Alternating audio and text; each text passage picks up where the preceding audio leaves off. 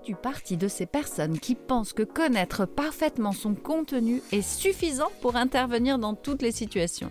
Désolé, mais non, c'est une très mauvaise idée. Allez, on en discute Bienvenue sur le podcast Les coulisses du speaker, avec Sandrine Apérin, pour une parole authentique et audacieuse. Prendre la parole en public n'a jamais été aussi important qu'aujourd'hui. Et pourtant, tu te sens mal à l'aise.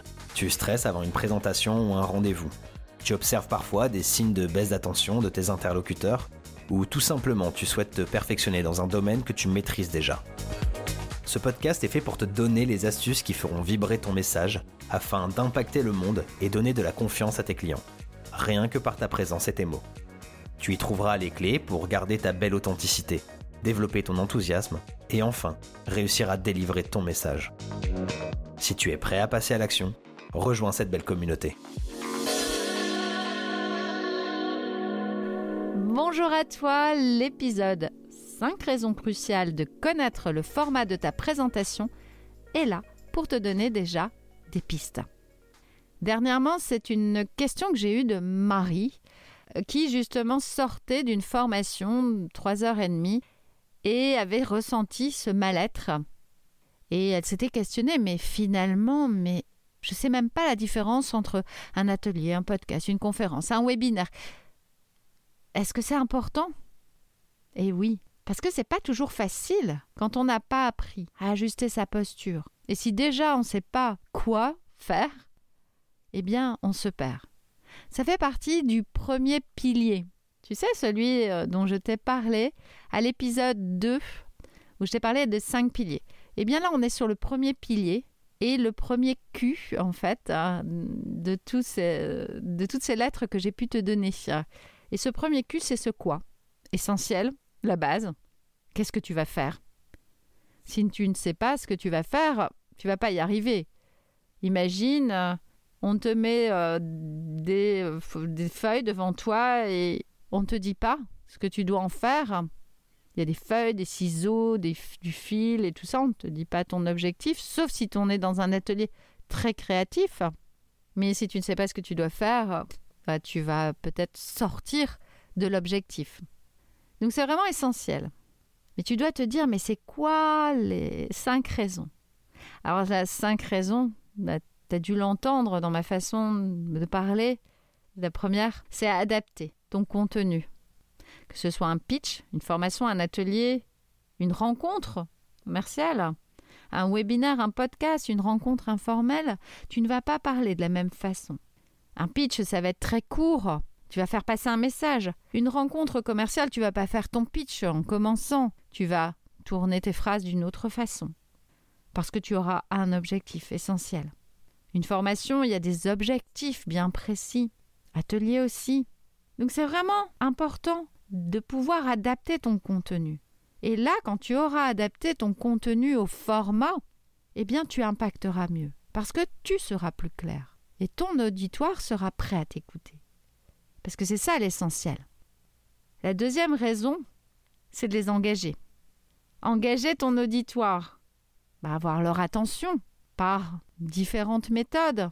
Du coup, cette clarté va te permettre de les engager, de les questionner, parce qu'ils vont sentir cette solidité, cet ancrage. C'est essentiel pour eux. Et du coup, ils pourront te questionner de la meilleure façon. La troisième raison, du coup, ça va être de t'adapter à ton audience. Je te raconte l'histoire de Virginie qui, quand je l'ai accompagnée, euh, ne savait pas où elle allait, mais elle intervenait un mois après. Moi, je pensais qu'elle avait tout préparé, elle n'avait rien fait. Elle savait même pas ce qu'elle voulait. Conférence, pitch, euh, one man show, enfin tout y passait. Et elle changeait d'avis tout le temps. À partir du moment où on a déterminé son quoi, ce qu'elle voulait faire, comment on le voulait faire, finalement, comme elle savait qu'elle avait un auditoire qui allait être différent en fonction des heures de la journée, des lieux où elle allait intervenir, eh bien, elle a eu plusieurs quoi dans sa tête. Elle a bien noté et elle était beaucoup plus claire. Et cette clarté, le week-end où elle a dû intervenir, elle a pu s'adapter à son audience. Sa volonté pour elle, c'était de rester en mode impro, là où elle est vraiment excellente. Mais comme elle avait travaillé son quoi, et puis d'autres choses aussi, mais son quoi avait été essentiel, elle a pu trouver la bonne posture à chaque public. C'était juste formidable parce qu'elle ne dormait plus à ce moment-là quand je l'ai accueillie. Elle a pu retrouver son sommeil et c'était beaucoup mieux pour elle. La quatrième raison, c'est de répondre aux attentes de l'audience. T'imagines?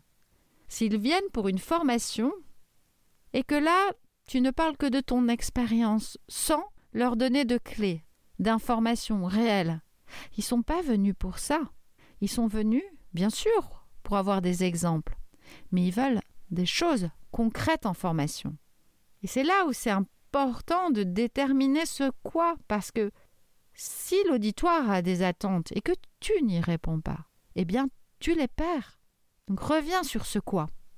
Et la cinquième, eh bien, ça va améliorer ta confiance et ta gestion de stress. Comme je te parlais de Virginie, à partir du moment où elle a mis un quoi, eh bien, elle a mieux dormi, elle avait moins de stress, et le jour J, ça s'est ressenti. Son objectif, d'ailleurs, il était de vendre ses livres, et elle y est arrivée.